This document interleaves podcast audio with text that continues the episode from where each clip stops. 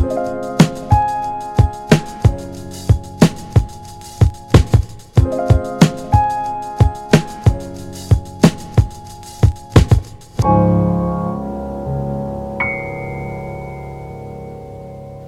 день. Меня зовут Алина Стрельцова. Я шеф-редактор журнала «Искусство». И мы с вами продолжаем говорить о современном искусстве Кореи. Это вторая часть нашего подкаста. Первая была про архитектуру, которая становится метафорой человеческого тела. И вы, наверное, помните, как я рассказывала, что пришедшая к процветанию страна захотела, чтобы все у нее было новым. Новая одежда, новые вещи, интерьеры, новые дома — и поэтому здания, которым сейчас по 20-30 лет, в Сеуле сносят, чтобы на их месте построить что-то более современное и, конечно, более высотное, поскольку можно продать больше квартир и получить за это больше денег. Понятно, что чтобы росла экономика, должно расти и потребление. Однако нас сейчас волнует другой аспект. Рано или поздно люди понимают, что в бесконечно новом мире новыми должны быть не только дома и вещи, но и люди, живущие в этих домах. Если ты недостаточно молод, чтобы все успевать, чтобы бежать так же быстро, как все остальные, чтобы успешно конкурировать с другими людьми, рано или поздно тебя, так же как и старый дом, заменит кем-то помоложе.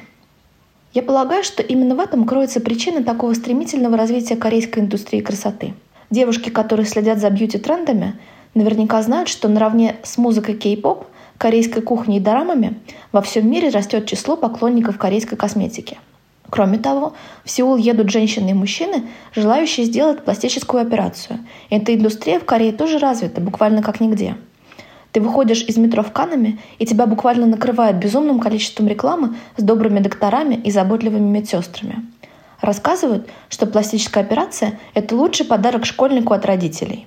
А еще, что операцию этому самому школьнику родители могут успеть сделать буквально в свой обеденный перерыв. Полчаса и все – скорректирована форма носа или века. Кажется, будто красоту штампуют. Раз и готово. А поскольку запросы у всех одинаковые, все хотят выглядеть как кей-поп-исполнители или айдолы, такая операция поставлена на поток. Почему я вам все это рассказываю? У нас же не выпуск подкаста из серии «Удивительно рядом». Однако мне кажется, что всю эту историю про корейскую индустрию красоты необходимо знать, чтобы понять работу нынешних корейских художников и писателей. И те, и другие активно разрабатывают тему ненастоящих людей – которые живут не настоящей жизнью. Я уже упоминала роман прошлой части подкаста «Город знакомых незнакомцев» Чхве Имхо. И там это важно. Постоянно возникает образ фальшивой девушки. Девушки-манекены или куклы, похожие на живого человека, однако на самом деле не живой. В одном из эпизодов герой видит знакомое лицо. Я цитирую, он решил, будто видел ее в сериалах и фильмах, но вскоре понял, что ошибся.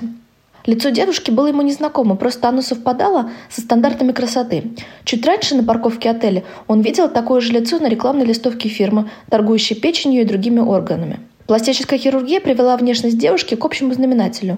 Губы, накачанные ботоксом, большие глаза, прямой высокий нос, гладкий подбородок, ровные фарфоровые зубы. Девушка могла бы работать моделью для рекламной кампании клиники, специализирующейся на пластической хирургии. А вот в другом эпизоде романа появляется фальшивый манекен. И я тоже цитирую. Манекен представлял собой женщину, выполненную в полный рост, сделанную настолько искусно, что казалось, будто перед вами живой человек. «Ух ты, у нее глаза шевелятся!» — восторженно воскликнула девочка, вероятно, ученица средней школы. И герой увидел, что, как и говорила школьница, глаза манекена действительно двигались. Манекен моргал.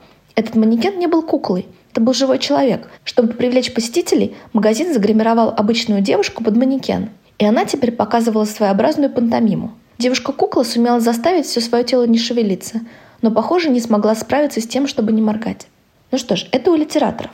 Но похожие образы есть ведь и у художников. Например, у одной из самых знаменитых корейских художниц Ли Буль есть серия «Киборги». Это белые силиконовые скульптуры, которые она подвешивает в музейных и галерейных пространствах и не представляют собой как будто собранные из кусочков человеческие тела – покрытые металлической оболочкой и скрепленные металлическими клепками.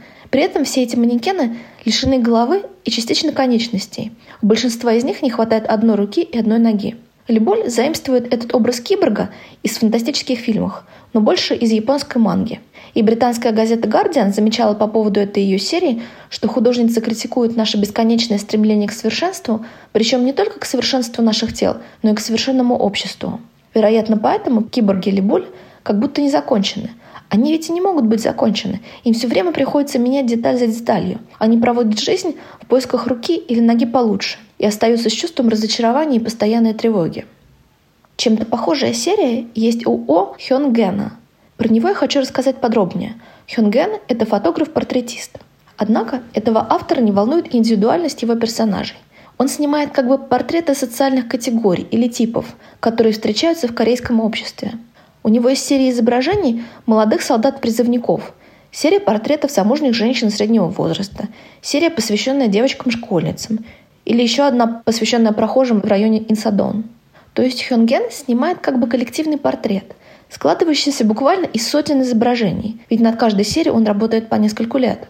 Но есть еще одна деталь. Он снимает не просто коллективный портрет, а портрет самой Кореи.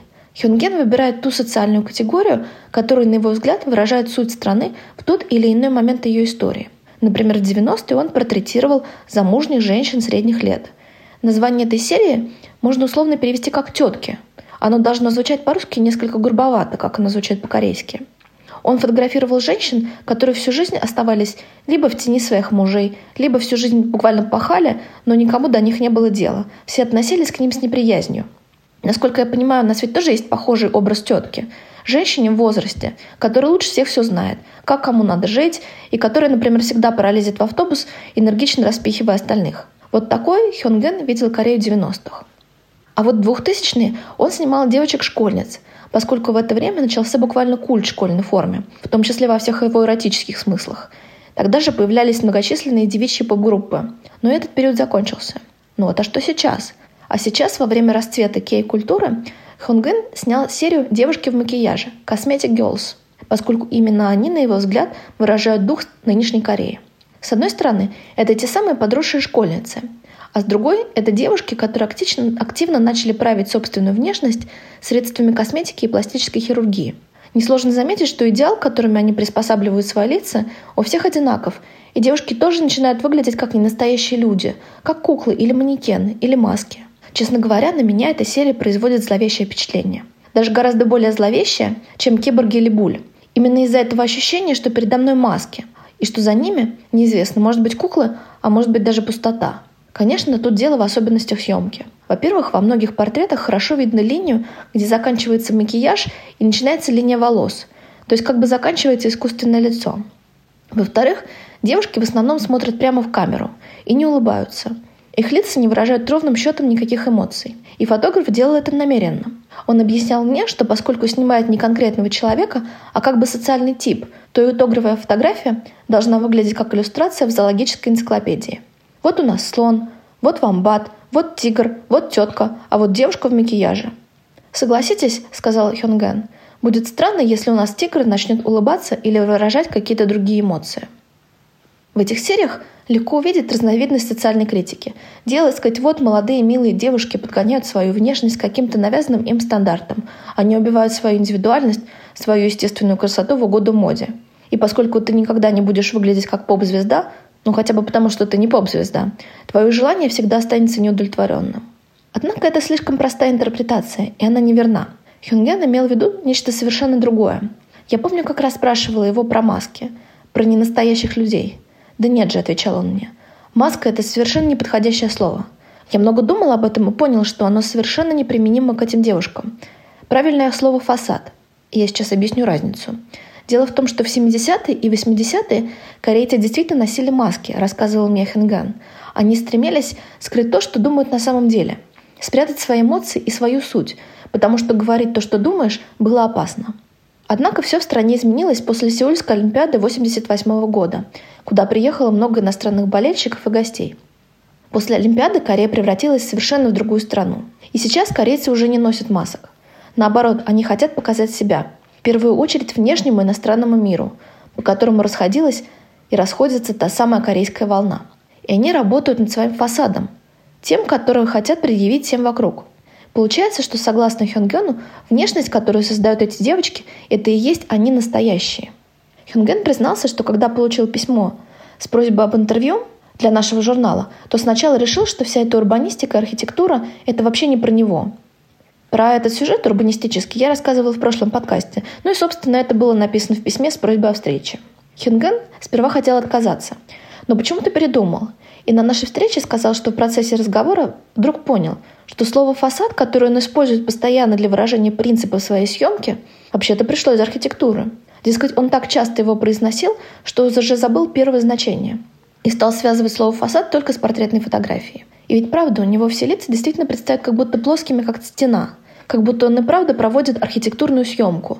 В итоге он подумал, что метафора архитектуры для описания происходящего с человеческим телом – это да, это про него. Я подумала, что, может, он, конечно, и прав, и эти девочки действительно пытаются выразить собственное «я», изменяя доставшуюся им от природы внешность. Однако что-то мне тревожно смотреть на эти лица. И да, соглашается Охенген, я сам тревожный человек, и поэтому легко замечаю эту эмоцию других людей. Впервые я заметил тревогу в лицах у тех самых женщин средних лет 90-е, и с тех пор вижу ее у всех. Вот у этих девушек в макияже тоже.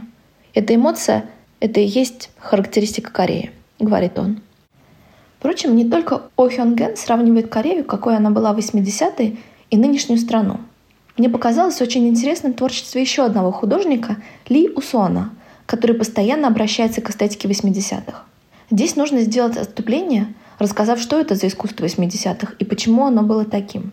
Дело в том, что это было десятилетие очень сильного общественного подъема и политической ангажированности общества, время многотысячных политических протестов. И в этих протестах в основном участвовали молодые люди, студенты, рабочие, и они пытались добиться политических перемен в стране.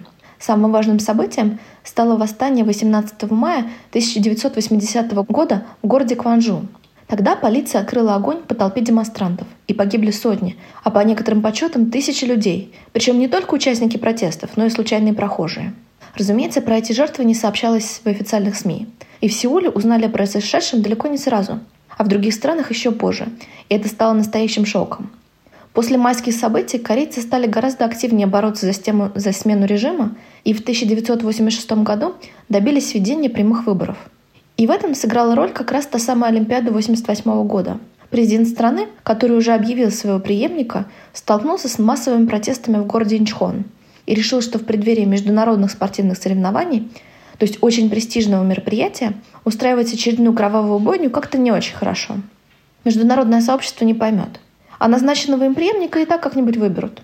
В общем, так и получилось. Официально провозглашенный преемник действительно победил на выборах, но дальше-то страна развивалась уже совершенно в новом русле и превратилась в ту Корею, которую мы знаем сегодня. Таким образом, политически активные молодые люди действительно изменили мир и добились своего. И среди этих молодых людей были художники, которые считали, что их искусство должно, во-первых, принадлежать народу, то есть самым бедным и незащищенным, а во-вторых, побуждать этот народ к сопротивлению, к борьбе за другое будущее для Кореи. Таким образом, самым важным направлением корейского искусства 80-х стало Минджун Мисуль, в буквальном переводе «народное искусство». Оно часто выглядит грубовато и похоже на политический плакат с максимально простой и внятной идеей. Например, что капиталистическое общество, в котором живет Корея, это ад. И для этого, чтобы выразить эту идею, художник брал корейские средневековые изображения буддийского ада, которые его аудитория, вероятно, знала, и пририсовывал к ним названия иностранных брендов, таких как Coca-Cola. Например, одевал адских демонов в майки с логотипами. И такое искусство зачастую напрямую использовалось в качестве плакатов на демонстрациях. И поэтому художники предпочитали форматы, которые легко переносить с места на место. Свернуть, развернуть, быстро убрать, размножить. То есть они выбирали гравюры, свитки, живопись на ткани, которые можно было быстро повесить на заводе и быстро спрятать, если что. Но возвращаемся к современному живописцу Ли Усону, который берет всю эту эстетику политически грамотных и активных художников 80-х, но изображает уже современную молодежь, буквально своих приятелей. Например, он создает какую-нибудь многофигурную композицию тоже на ткани, где множество людей сидит на стене из красного кирпича. Но кого-то из этих сидящих людей он срисовывает с фотографии 80-х годов, а кого-то берет из своих друзей. С первого взгляда разница не так уж заметна.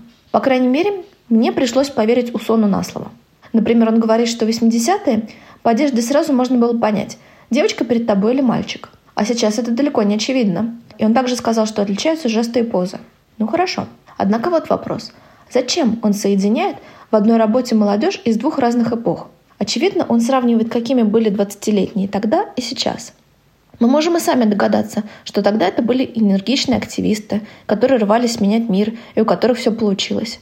А сейчас это молодые люди, которые заняты только собой, инертные, апатичные, предпочитающие развлечения всем прочим формам активности. Все это верно. Вот только художник, оказывается целиком и полностью на стороне нынешнего, инертного и апатичного поколения. Я, пожалуй, бы не захотела пересказывать его слова. Лучше я зачитаю вам их. «Мы помним, — говорит он, — что своим сегодняшним благополучием и демократическими свободами мы обязаны поколению 80-х. Мы благодарны и уважаем их борьбу. Однако сегодня жизнь стала гораздо сложнее, чем в те годы. Раньше было понятно, кто твой враг, что есть зло, с чем нужно бороться. А сейчас капиталистическая система настолько вросла в нашу жизнь, что совершенно непонятно, чему нужно противостоять. Я согласна, что современные молодые люди очень сосредоточены на себе. Прежде всего, они потребители, выше всего ставят развлечения. Но на самом деле такие взгляды на жизнь – это разновидность пораженчества. Мы знаем, что проиграли и смирились с этим. Жизнь течет слишком быстро, конкуренция между людьми невероятная. Чтобы успевать за всем, приходится очень быстро бежать, и в результате ты очень быстро устаешь. У тебя просто нет сил на идеалы, на противостояние системе. Мы соглашаемся, что все плохо, но мы слишком измотаны, чтобы что-то с этим делать. И еще один момент. Мы бесконечно благодарны активистам 80-х, но вообще-то они и есть те люди, которые сейчас пришли к власти. Именно они сформировали ту систему, которая нас так всех вымотала, которая сделала жизнь молодежи настолько тяжелой. И хотя в нас сильно чувство благодарности, сегодняшнее поколение немного разочаровано тем, какой мир принесли эти люди. Это даже немного походит на предательство, ведь именно из-за них мы вынуждены сегодня выживать. Вот это рассказал мне Лиусон.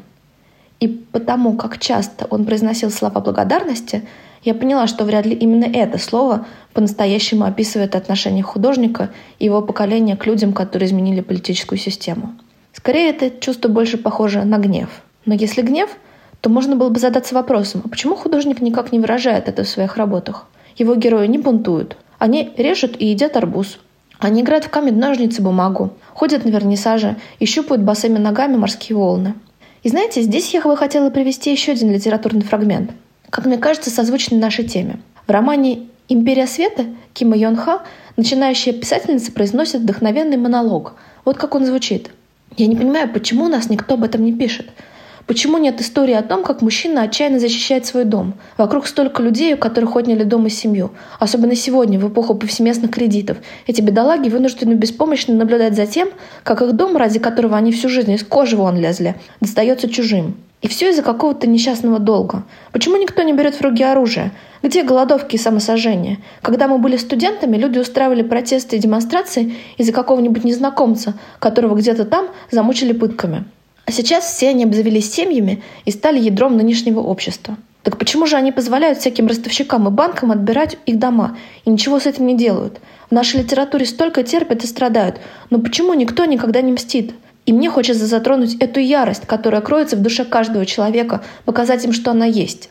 Я полагаю, что вот эту ярость, которая кроется в душе человека, затрагивает, например, граф Кальмара – невероятно популярный корейский сериал, в котором богатые люди устраивали игру на выживание для бедняков.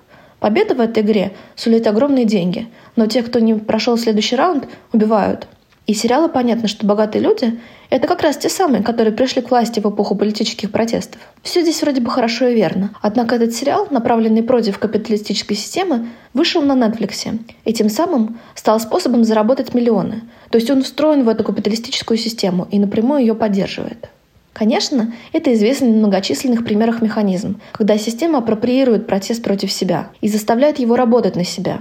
И мне не хотелось бы повторять банальности. Однако это важно, чтобы прояснить, почему художник Лиусон вовсе не воспевает ни политическую ангажированность, и почему он не предлагает нынешнему поколению изменять мир, а просто изображает ничего не значащие ситуации, когда его герои просто сидят и курят, пьют соджу, болтают, светят мобильными телефонами и ничего не собираются менять в своей жизни. Усон вспоминает работы художников 80-х и объясняет, чтобы создать плакат, нужно, чтобы все изображенные на картинке люди смотрели в одну сторону. Тогда они будут выглядеть объединенными единым порывом. А я стараюсь, чтобы все люди на моих работах смотрели в разные стороны, чтобы не было никакого единого порыва. Ведь большие идеи, конечно, важны, но мне куда важнее маленькие люди и их маленькие истории. У Усона есть работа, которая называется «Мы собрались вчетвером, и у нас с собой было». Это квадратный кусок нежно-розовой ткани. На нем изображены три девушки в джинсах и кедах. Они сидят и очень сладко курят. Видно, что им очень хорошо. Эту работу Усона подробно разбирал влиятельный журнал «Артфорум». И автор статьи тогда писал, что художник здесь сравнивает Старую Корею, где увидеть курящую девушку было совершенно немыслимо. Даже парень никогда бы не решился закурить в присутствии отца. А сейчас в нынешней Корее можно запросто увидеть курящих девушек, и никаких вопросов ни у кого не будет. Я спросила у Сона, так ли это. И он ответил, что ну да, вроде бы раньше девчонок за сигареты ругали, и ругали сильнее, чем парней, но он имел в виду нечто совершенно другое. Что на ткани изображены подруги художника, что они встретились, пили вместе, что был отличный день, и эту радость ему и хотелось передать. То есть не сравнивать тогда и сейчас, что тогда было хорошо, а сейчас не очень. Или наоборот – а просто передать радость теплого дня и дружеской встречи. Я полагаю, что Усон совершенно намеренно выворачивает плакатную форму наизнанку и разрушает ее. Показывает то, что максимально плакату не подходит. Тем самым художник пытается возместить то невнимание к человеку и его маленьким делам и проблемам, которые он обнаруживает на протяжении всей корейской истории. И на самом деле об этом желании говорить о маленьких людях, о важности каждой отдельной человеческой жизни мне сообщали почти все художники, с которыми мне удалось побеседовать, вне зависимости от того, что они изображают. Тот же Ан Гюн Су, про которого я рассказывала в первой части подкаста, изображая домики мигрантов и раскиданные детские игрушки, вилки и строительные материалы, продолжает ту же самую тему. Правда, он добавляет, что жизнь в Корее — это постоянная гонка и жесткая конкуренция, поэтому у людей не хватает времени и внимания задумываться о чем-то, кроме своих базовых потребностей. Именно поэтому об этом приходится задумываться художникам. И это и есть их задача. На этом мне бы хотелось завершить подкаст. У меня получилось рассказать и прокомментировать всего пару историй из множества. Еще несколько можно прочитать в нашем номере.